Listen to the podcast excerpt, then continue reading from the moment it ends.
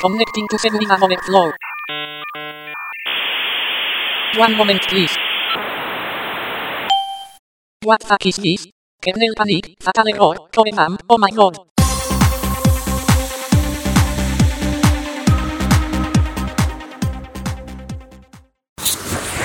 Saludos. Hoy es miércoles 19 de febrero de 2014 y estás escuchando el podcast Seguridad Overflow. Seguridad Overflow en la playa, lo voy a llamar porque esto se está convirtiendo ya en un clásico. Eh, son las 10 de la noche más o menos, creo, y he decidido salir a dar un paseo y grabar por ahí caminando un poco. Y me he venido a la playa otra vez y la verdad es que se está aquí muy bien porque aunque vivo en el norte pues hace una temperatura agradable y hoy se está muy bien.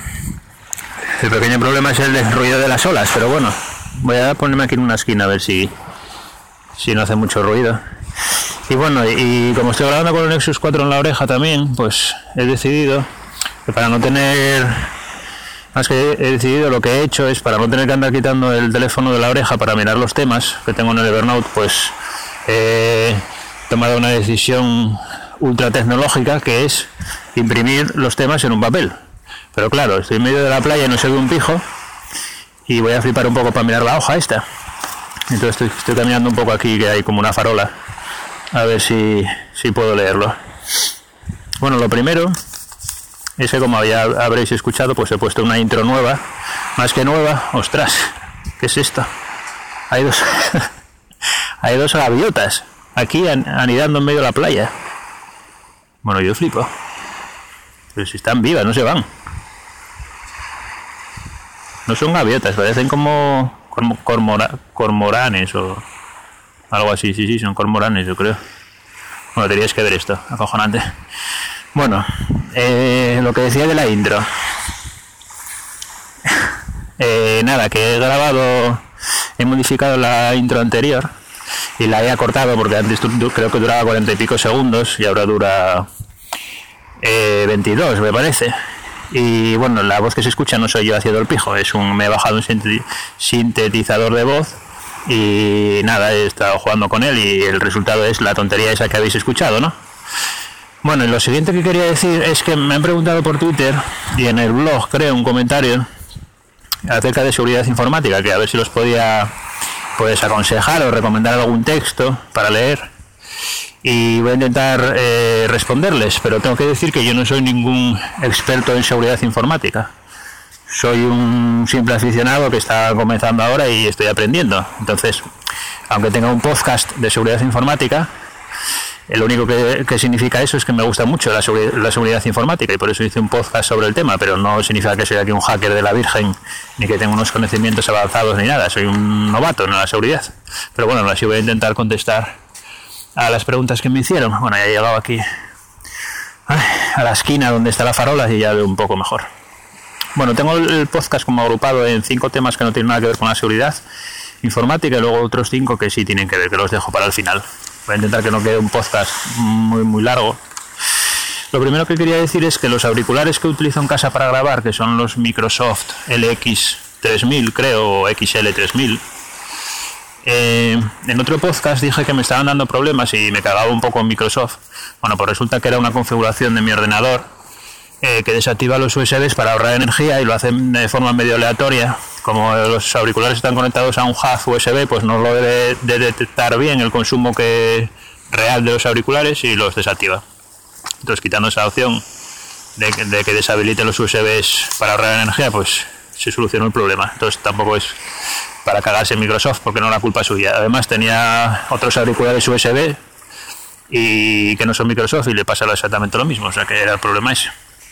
A ver, voy a intentar ver la hoja aquí. Ah, estoy probando, cambiando de tema, estoy probando eh, la aplicación esta de Google Music, que bueno, ya la había probado no desde hace, desde que salió, pero me he suscrito, eh, me he dado de alta en la suscripción esta que tienen mensual por 10 euros, que puedes escuchar toda la música que quieras. Y lo que pasa que dan un mes de prueba, entonces la verdad que la tenía que haber probado antes, pero no, no la había probado y me dio por probarla ahora. Entonces tengo un mes y en cuanto pase el mes de prueba, pues lo cancelaré porque paso de pagar 10 euros por escuchar música. Pero bueno, la verdad es que está muy bien, porque, aunque bueno, yo ya la conocía, pero lo que es poder navegar por todos los géneros de música.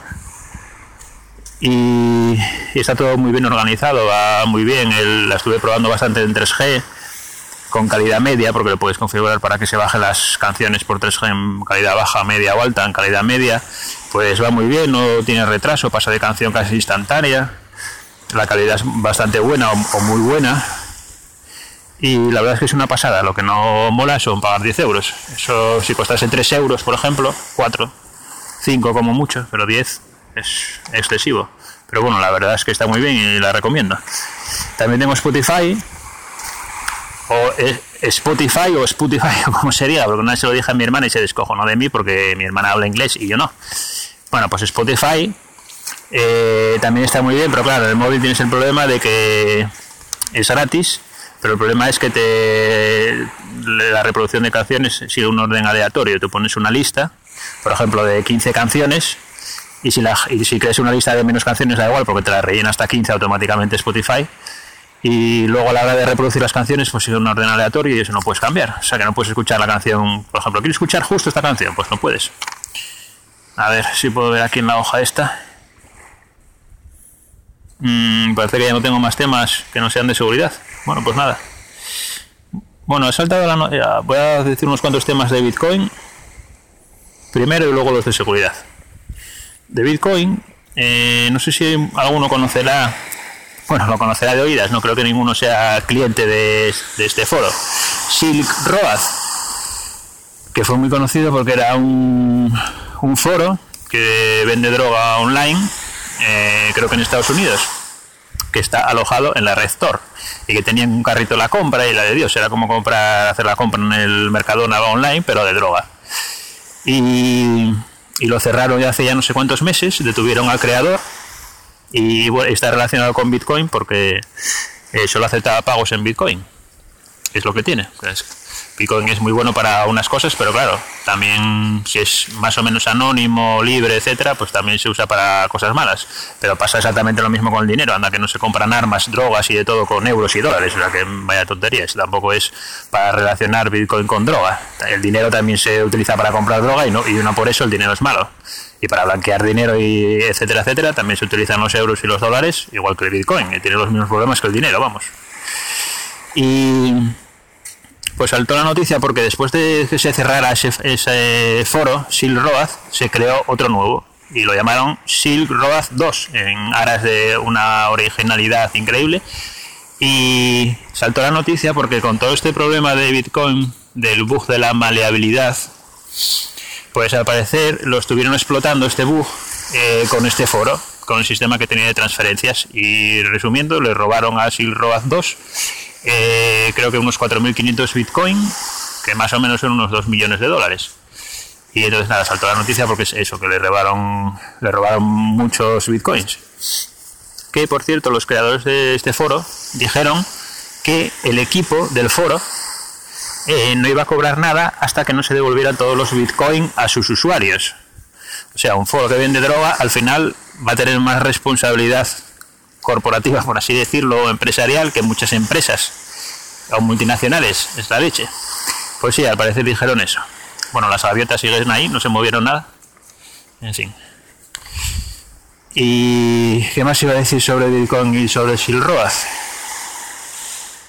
eh, ah, iba a hablar sobre el bug de la maleabilidad, este de Bitcoin que comenté en el audio anterior. Bueno, en el audio anterior dije que lo que se hacía era añadir unos bytes de basura a una transferencia de Bitcoin y entonces así conseguían cambiar el hash de la transferencia y conseguir que tuviera un nuevo identificador. Bueno, estuve leyendo algo, que ya había leído algo más anteriormente sobre Bitcoin, pero muy por encima, entonces voy a intentar explicarlo así muy por encima según lo entendí yo. Bitcoin, dentro de las propias transferencias, no sé si era de las propias transferencias o dentro de, de los bloques, creo que de las transferencias, pues lleva incorporadas como si tuviera una especie de lenguaje con pseudo instrucciones muy sencillas y, entonces una transferencia, más o menos, según lo entendí yo, es así. Hay una, hay una instrucción que se llama push, eh, que hace un push de un entero, de un byte, por, ejemplo, ¿no? Y entonces lo que hacían era cambiar esa instrucción por ejemplo, push 8, pero el 8 representado de forma de un byte, que ocupaba un byte, 8 bits. Pues había otra instrucción que hacía exactamente lo mismo, pero era push 2 o push long, no me acuerdo, que lo que hacía era lo mismo, pero en vez de con un, con un número de un byte, de 2.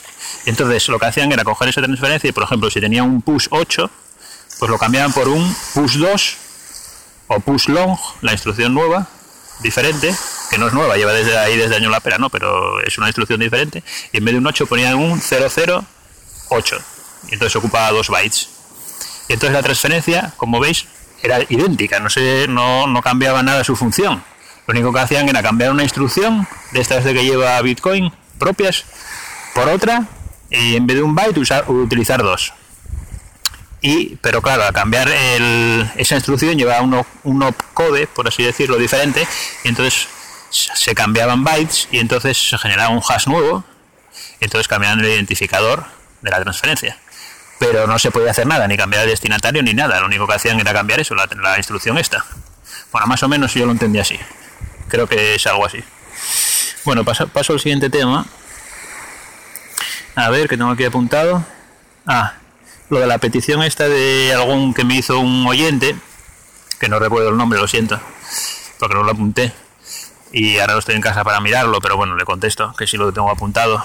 Eh, me hizo un, creo que por Twitter, eh, me preguntó qué podía leer para aprender sobre cross-site scripting, sobre ataques de cross-site scripting, que por cierto luego voy a hablar sobre uno, sobre el, el bug de cross-site scripting en iVox que descubrí hace un par de meses, ¿no? sí, pues luego voy a hablar sobre él.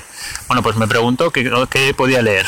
Entonces yo me había bajado hace poco eh, un par de PDFs en español, que no sé exactamente de dónde lo saqué, no sé si lo sacaría de de... ¿De dónde lo saqué? creo que de un... De una página web de Madrid, que ahora por supuesto no me acuerdo el nombre. Pues nada. De una página nueva de, de un grupo de informáticos aficionados a la seguridad que creo que están asociados con la Universidad Complutense de Madrid, puede ser. Eh, joder, pues no me acuerdo. Bueno, a ver, espera, voy a intentar mirarlo porque esto no es plan.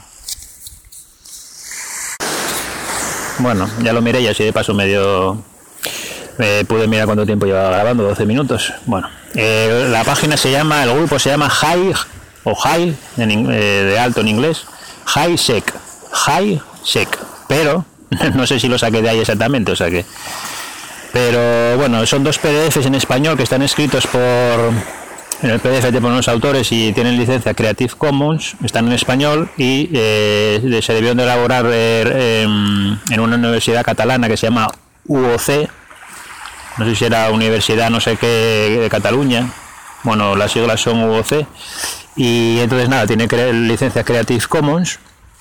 Y en la descripción de este audio pues seguramente pondré los enlaces y subiré los PDFs al blog de seguridadoverflow.com.es seguridadoverflow.com.es, lo repito, pero bueno, ya lo diré al final del podcast y supongo que ya todos sabéis cuál es la URL del blog, pues ahí lo subiré y se los puede bajar y están bastante bien. Son dos PDFs, uno se llama Ataques a aplicaciones web eh, y ese trata sobre todo cross-site scripting está bastante bien está en español entonces hay más hay mucha más documentación pero bueno yo creo que está, está bastante bien. Luego hay un libro que se llama eh, estos que son de la serie Hacking Exposed creo Exposed o como con narices sería en inglés pero está en inglés y además es de pago entonces mucho mejor esto que es gratis en español. Y el otro PDF son dos se llama ataques a bases de datos y es sobre todo de SQL injections entonces con estos dos PDFs pues puedes aprender mucho sobre cross-site scripting eh, eso, cross site scripting, de bugs del lado del navegador, de JavaScript, y con el otro, pues SQL Injects. Todos los tipos que hay de SQL Injects, que bueno, son derivados todos del mismo, pero bueno. Bueno, paso al siguiente tema, que es cross-site scripting, scripting y box. bueno, en otro podcast había ya estuve hablando que había descubierto un bug de cross-site scripting permanente en iVox, la plataforma de podcasting. Eh, es un fallo de cross-site scripting permanente en, lo que es el perfil de un usuario. un podcaster normalmente o de un usuario en general. Y bueno, tengo que decir que al final sí que avisé a iVox, les mandé un mail hace como un mes avisando de este fallo, porque antes ya había encontrado otro otro fallo parecido, pero otro cross-site scripting, pero no era permanente, era de estos que lo generas a través de un enlace de un enlace especialmente diseñado para, para hacer el, el, el inject de JavaScript pero este es un, un cross-site scripting permanente que se guarda en la base de datos de iVox y entonces eh, siempre se ejecuta. No hace falta acceder a, a través de una URL modificada y además se salta todos los controles de los navegadores porque en realidad es código JavaScript. El navegador no diferencia todos los filtros que tienen los navegadores para detectar ataques de cross-site scripting están casi todos basados, yo creo, en cuando se generan a través de, un, de una URL, de un enlace pero si es permanente no lo pueden detectar y no lo detectan porque lo probé en, unos cuantos. Y entonces nada, había dicho en eso, había dicho en el otro podcast que había este fallo y que se podían hacer bastantes cosas con este fallo. Porque además enlaza con otro que es Cross-Site Scripting for Gary, creo que lo llaman, que es eh, puedes forzar a que el usuario, siempre que esté logueado, claro, eh, pues haga peticiones en iVoox sin que lo sepa. Entonces son, dos enlazados, cross-site scripting y cross-site forgery. El cross-site forgery se evita, pues, por ejemplo, si yo soy un usuario de iVoox y quiero modificar mi perfil, pues que me pida la contraseña iVoox, pero no lo hace. Entonces ahí está el fallo de cross-site scripting. Bueno, y entonces hoy estuve jugando con, con ello. Bueno, lo primero que quiero decir también es que, a pesar de que hice un script que eh, hace todo esto que voy a decir, lo había codificado de tal forma que, porque yo lo que hice fue crearme una cuenta nueva en iVox para hacer todas estas pruebas. Entonces sí, cuando estaba eh, probando todo esto, alguien visitaba el perfil de su usuario, pues había el riesgo, no creo que nadie lo visitase porque era un usuario totalmente nuevo, no salía a ningún lado, pero bueno, por, si acaso, eh, lo había codificado para que solo se ejecutase el script si eh, el usuario de iVox que lo visitaba tenía un ID de usuario concreto que era el mío. Entonces, no hubo ningún momento riesgo de que nadie visitara el perfil y se le ejecutaran cosas, porque si no era si no tenía el ID de usuario mío, de mi usuario de seguridad Overflow, no ejecutaba nada y no pasaba nada. Entonces, eso que veía por delante que no no hubo ningún riesgo de seguridad. Y además eh, lo subí, hice la prueba y luego lo quité. Y además, como ya digo, solo se ejecutaba si era yo el que accedía al perfil. Bueno, pues lo que hice fue, esto es lo que pasaba. Yo por eh, yo qué sé, cualquier podcaster, ¿no? Pues visita mi perfil. ¿Cómo visita mi perfil? Pues, por ejemplo, usando ingeniería social. Puede ir a su podcast de iVoox y dejarle un comentario en iVoox que diga, eh, pues no sé, utilizando ingeniería social, eres un capullo, visita mi perfil y igual es un poco directo, ¿no? Pues yo qué sé, cualquier pijada y dejándole un enlace a mi perfil de iVoox. O ni eso, porque igual ya le da a ver mi perfil y si eso no funcionase, pues le podría mandar enlaces vía Twitter. Le mando una mención en Twitter y le digo cualquier tontería y con un enlace a, a la URL del perfil, que como Twitter la codifica, no sabes en realidad dónde te, estás, a dónde te, está llevando.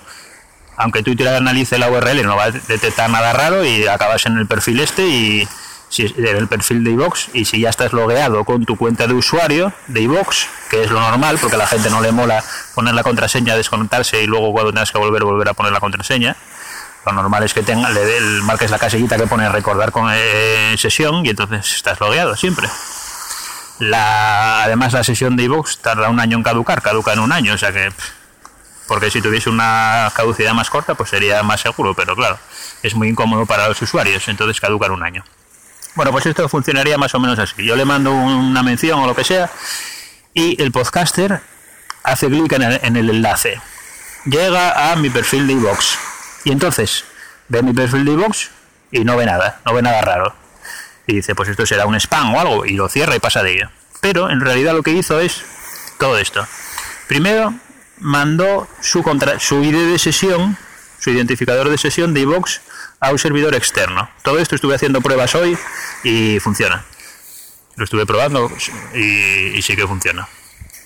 Eh, coge el identificador de sesión y lo manda a un servidor externo. Ese identificador de sesión es como si fuera la contraseña. yo lo, guardo en un fichero y luego con ese ID de sesión pues podría acceder a iVoox con su usuario. Podría eh, modificar su perfil, modificar su podcast, subir audios, borrar audios, o sea, es como si tuviera su contraseña. Todo eso sin que él se dé cuenta de nada. Lo manda por detrás y no, no aparece nada raro en el navegador. Pero no solo hace eso, sino que además, utilizando el cross-site Forgery, eh, modifica su propio perfil de iVox para reproducir este fallo y como si fuera una especie de virus, modificar su perfil para que luego cuando alguien visita su perfil, no ya el mío, el suyo, le vuelva a pasar lo mismo. Es como que se reproduce, como si fuera un virus. Es como si mete el, como si fuera el exploit, pues lo mete también en su perfil. Luego cuando llega un tercer podcaster y, haga, y vea su perfil, se le mete el exploit en el suyo y así. Y a su vez, por supuesto, también se le roba la contraseña eh, a los que visiten el perfil de ese otro usuario. Es decir, se reproduce exactamente lo mismo, pero en vez de con mi perfil, con el suyo. Bueno, pues se le roba la contraseña, se le inyecta el exploit en su perfil y aquí viene lo más divertido, porque joder, si, ya que si Vox eh, y tienes acceso a su perfil y a su contraseña, lo mejor que es subir un audio. Entonces, automáticamente se le sube eh, el exploit, analiza, bueno, digo exploit porque es exploit de JavaScript, para mí eso no es un exploit ni es nada, pero bueno. Eh, analiza los podcasts que tiene el usuario y en caso de que tenga alguno, le sube un audio automáticamente a su podcast. Y el audio es uno de mi elección y puedes poner ahí cualquier pijada. No solo eso, sino que además mm, le pones el título que quieras, la descripción, etcétera. Yo lo que hice es subir un audio que era la intro corta de que, viste, que escuchasteis en este podcast. Por hacer un resumen, yo le mando un enlace por vía Twitter a no sé, a un podcaster, el que sea, que tenga un podcast en iVoox, claro. Ese podcaster hace clic en el enlace y automáticamente se le manda una especie de contraseña con la que yo puedo acceder a iVoox en su nombre. Todo eso por detrás sin que se dé cuenta de nada. Se le manda la contraseña a un servidor externo se le replica el exploit en su perfil y se le sube un audio automáticamente a su podcast. Todo eso sin que se vea nada por detrás. A mí me parece bastante chunguillo. Porque además, aunque él se dé cuenta de que se subió un audio, a las dos horas, por ejemplo, pues hay muchos gestores de podcast que se lo están mirando constantemente y, en cuanto detectan un audio nuevo se lo bajan. Entonces luego ya da igual que lo borre, la, gente va a tener el audio este que con lo que tú quieras poner en su gestor de podcast. Vamos, que podría ser una putada bastante considerable. Y aún así, si no, pues se podría coger la contraseña y acceder a las 5 de la mañana, por ejemplo, sabiendo que está durmiendo el podcaster y subir ahí y hacer lo que se quisiera. Pero bueno, no. Como ya digo, pues eh, esto, eh, todo esto solo funcionaba con mi usuario porque estaba codificado así. Y además ya lo quité, no lo voy a publicar en ningún sitio, por supuesto, y voy a volver a avisar a iVox a ver si les da por arreglarlo. Si no lo arreglan, pues probablemente lo que haga es escribirlo, escribir una especie de advisor y mandarlo a varias listas de seguridad. Porque ya hace un mes que los avisé, no sé si avisándolos otra vez, pues lo arreglan. Porque a mí me parece un fallo, no sé, va, que te publiquen un audio en tu podcast no sé, parece que no mola. Bueno, pasando del tema de iVox. Movida MTGOX. Continuación, tengo apuntado.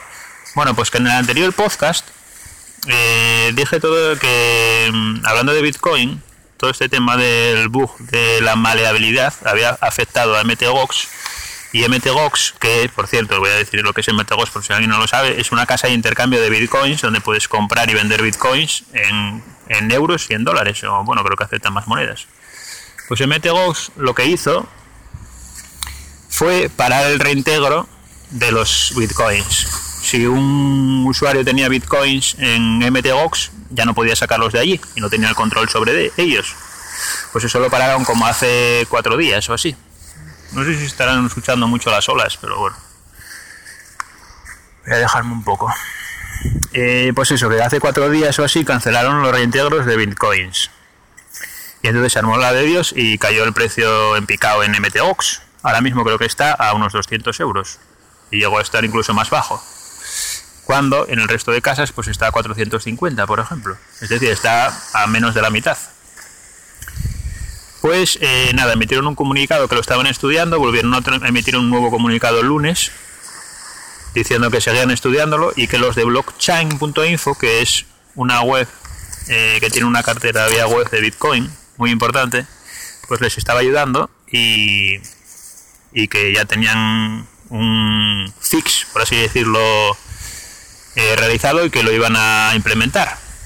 Lo que pasa que pedían tiempo porque decían que tenían que analizar toda la cadena de bloques, que eran no sé cuántos millones de transferencias, y que iban a necesitar tiempo. Aunque Blockchain implementó el fix en un día. bueno, MTGOS ya lleva tres o cuatro.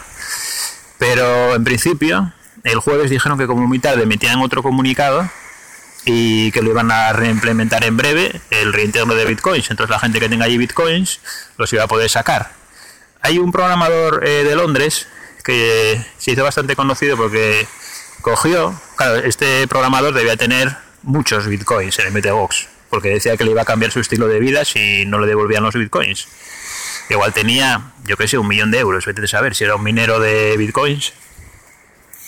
Pues cogió y se fue desde Londres, en cuanto se hubo la noticia esta de que cancelaban el reintegro, cogió un vuelo y se fue desde Londres a Tokio. MTGOX está en Tokio. Y colgó un vídeo en YouTube con una pancarta a las puertas de MTGOX que decía MTGOX, ¿dónde está mi dinero?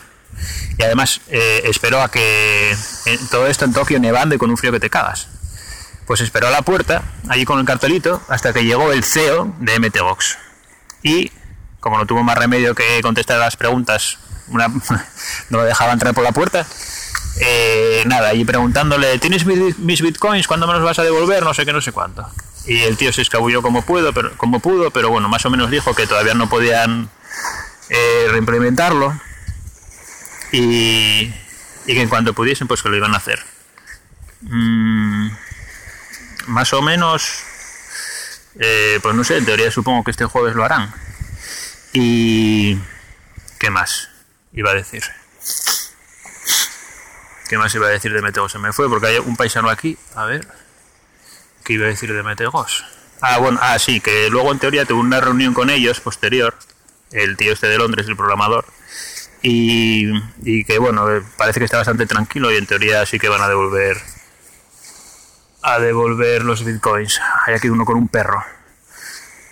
No sé si será un Rottweiler, espero que no le dé por atacarme. A ver las gaviotas. No sé si se allí, no, parece que se fueron.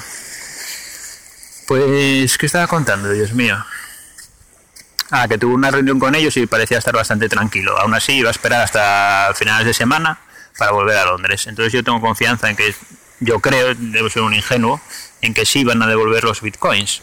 Es más, eh, ahora mismo es una oportunidad muy buena porque ya digo, los bitcoins allí están mm, a menos de la mitad del precio del resto de casas de la competencia. Entonces, claro, el problema es que los compres y luego no, te den nada, ¿no? Pero bueno, un amigo mío, eh, cuando digo un amigo mío, no es que sea yo, ¿eh? Si fuese yo lo diría, es un amigo mío de verdad. Eh, ayer hice una transferencia de 2.000 euros a MTGOX para comprar bitcoins. Una transferencia SEPA de estas europeas que tarda entre dos o tres días en llegar a MTGOX. Y va a comprar bitcoins, obviamente.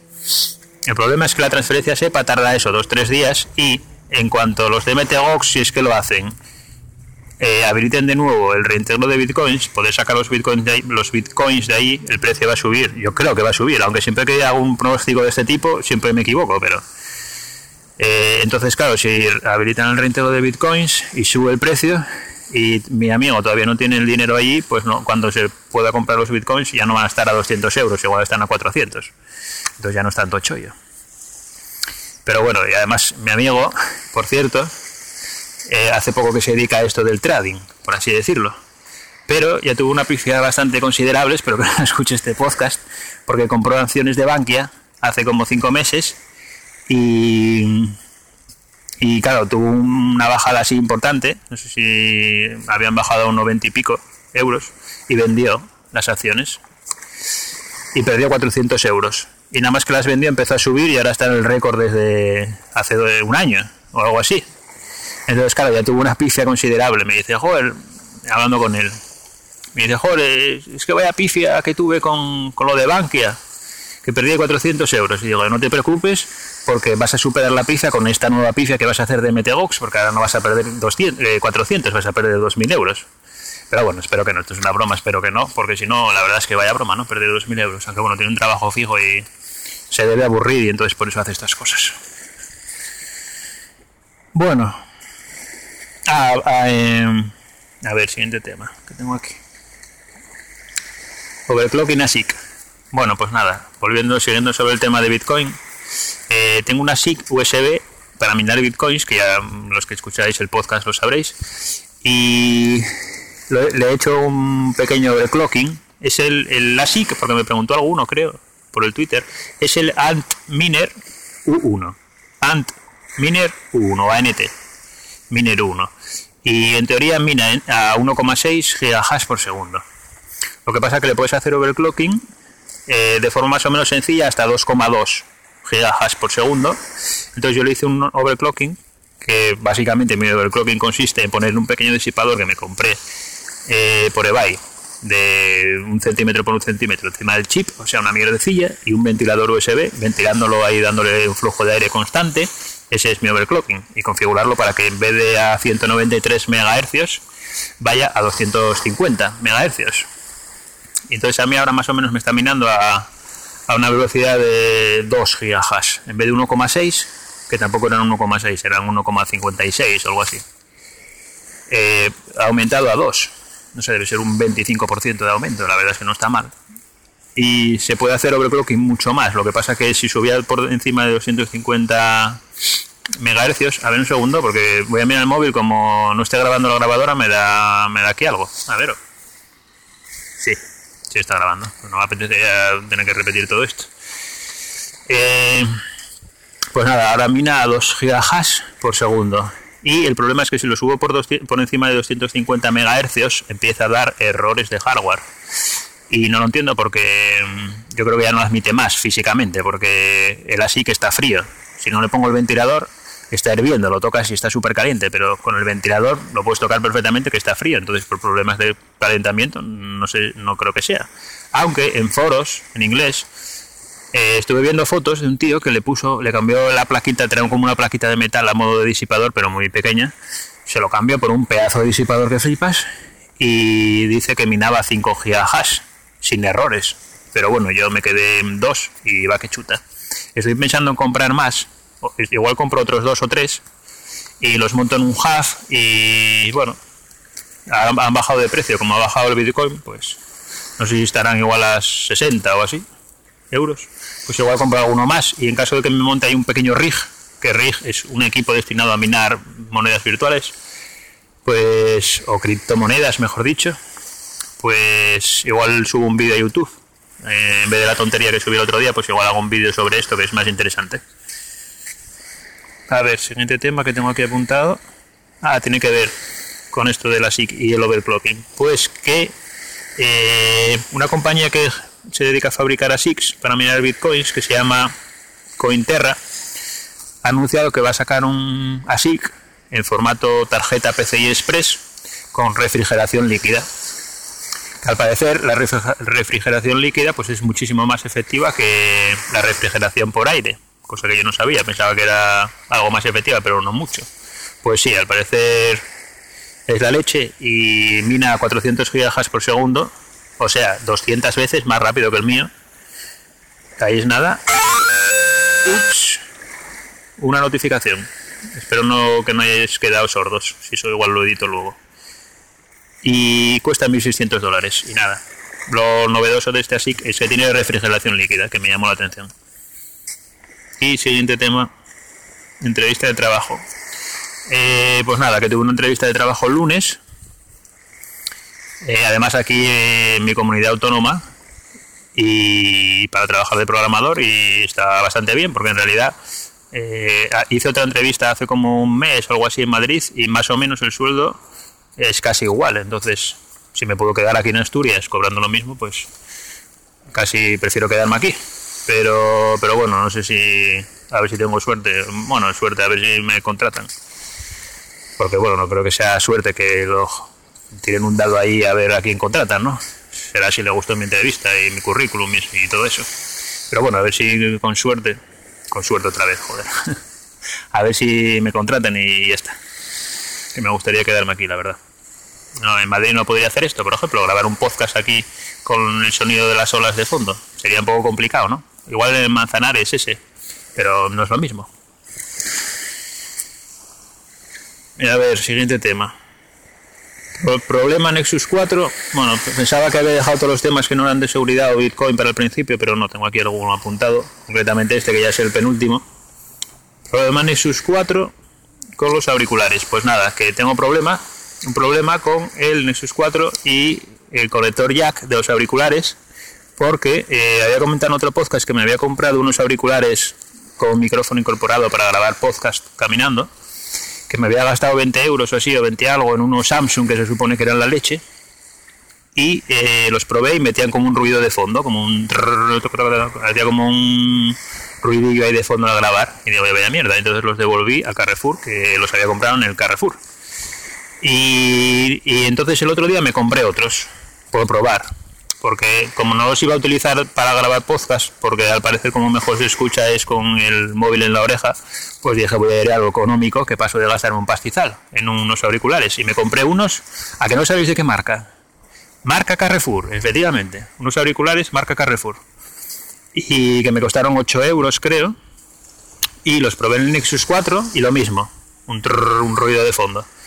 Pero es que lo que me mosqueaba es que también sonaba el ruido de fondo cuando estaba escuchando música. Digo yo, ¿qué pasa aquí? Porque si el micrófono tiene mala calidad, vale, pero esto, de que suena un ruido de fondo escuchando música.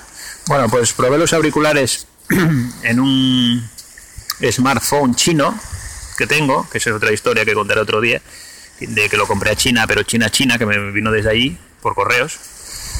Y, y nada, no se oye ese ruido de fondo, lo probé en el iPad y tampoco. Entonces es el Nexus 4, evidentemente. Es más, eh, estuve probando a grabar, un, haciendo una prueba de grabación con el teléfono chino, con auriculares y utilizando el micrófono del propio teléfono, y juraría, que se oye mejor que el Nexus 4. Manda huevos, un teléfono que costó 130 euros, con gastos de envío y todo. Entonces sería la leche que acabara grabando los podcasts por la calle con el teléfono chino. Pero bueno, a ver si, no sé si a alguien más le pasa, si alguien tiene un Nexus 4 y y, sabe si a él le pasa o a ella eh, que meta ruido al grabar con unos auriculares jack.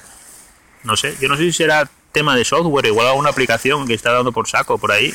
Pero probé, por ejemplo, a, porque también pensé que igual era el 3G o el Wi-Fi o el Bluetooth. Bueno, pues ni grabando en modo avión, se oye siempre. Entonces, creo que en modo avión se oye algo menos, pero se sigue oyendo. Y con el teléfono chino y con el iPad no se oye absolutamente nada. O sea, los auriculares, otra vez lo mismo que con lo de Microsoft, que, echando mierda ahí encima de Samsung por los auriculares que había comprado y resulta que era problema del teléfono. Bueno, y lo último que tengo apuntado es hacer un saludo a Dani Trevaruna, que me lo pidió por, por Twitter. Pues nada, un saludo Dani. Ya seguimos teniendo esas conversaciones interesantísimas por Twitter sobre Venezuela, etcétera, etcétera esos flames. Bueno, pues nada, se acabó el podcast y eh, quiero recalcar, por si hay alguno que está pensando pero, pues, sobre lo de iVox, porque como soy un poco paranoico, igual alguien piensa, pero si eso que hizo es ilegal o algo. Lo que, todo lo que hice no tiene nada de legal, es completamente legal. Lo único que hice fue una prueba que solo me afectaba a mí. Y encima voy a avisar a, avisar a iVox. Aún así, igual los de se lo toman mal y les da por borrarme el podcast si es que detectan que soy yo el que si es que detectan que mi podcast es el que hablaba, vamos, que si escuchan este podcast, resumiendo. Pero, pero bueno, que vamos, que no tiene nada de legal. Es más, en podcast como eh, Ventanas a la Red, eh, estuvieron comentando alguna vez que los que están cometiendo una ilegalidad son ellos, porque están incumpliendo la ley de protección de datos que les obliga a proteger los datos de sus usuarios, etcétera. Y tener un pedazo de buja ahí que les avisen y que no corrijan, pues no, no pega mucho con la ley de protección de datos. Y es más, para estos casos lo que suele hacer la gente cuando nuevamente tú emites un, aviso de seguridad y la empresa caga para ti directamente, pues suelen avisar a la Guardia Civil, al grupo de delitos telemáticos, que son los que le pegan un toque a la empresa, ya con el sello de la Guardia Civil, etcétera, avisándolos de que están incumpliendo la ley de protección de datos. Entonces, bueno, que nadie se lleve las manos a la cabeza, que el problema no soy yo por haber encontrado el fallo. El problema lo tiene Vox, que caga olímpicamente bueno, olímpicamente tiene unos cuantos fallos, es más, no me extrañaría que tuviera más fallos, porque bueno, lo estuve mirando así un poco internamente y no sé. ¿Y qué más iba a decir sobre esto? Ah, lo de iVox también, volviendo al tema. Lo que no probé es si, por ejemplo, si tienes la aplicación de iVox instalada, es un ya para terminar lo de iVox. Si tienes la aplicación instalada en el móvil, eh, lo que no probé es que si le mando la mención esta famosa, famosa, con el enlace y en vez de abrirlo en el ordenador, lo abre en el móvil, pues si es un teléfono Android, al hacer clic en el enlace es posible que la aplicación de iVox, que no lo probé, capture el enlace y entonces en, vez de, abrir, de, abrirlo, de en el navegador web, en el Chrome, por ejemplo, pues te lo abre en iVox, que no lo sé porque no lo probé, como ya digo. Pero en el caso de que lo haga, existe la posibilidad de que también ejecute JavaScript, que tampoco lo sé. Pero vamos, que ese mismo fallo igual se puede reproducir también con la aplicación de móvil. Tengo que tengo que mirarlo. Y iba a decir otra cosa de iVox. Eh, a ver, voy a dar la pausa para pensarlo, para no teneros aquí un minuto. Vale, ya sé, ya sé lo que iba a decir. Que eh, creo que este fallo lo probé en Safari.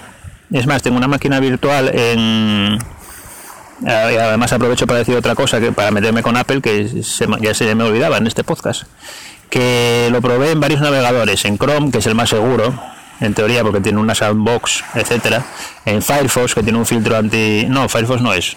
Bueno, lo probé en Firefox, en Internet Explorer, que sí, sí tiene un filtro anti cross-site scripting y se lo soltaba todo.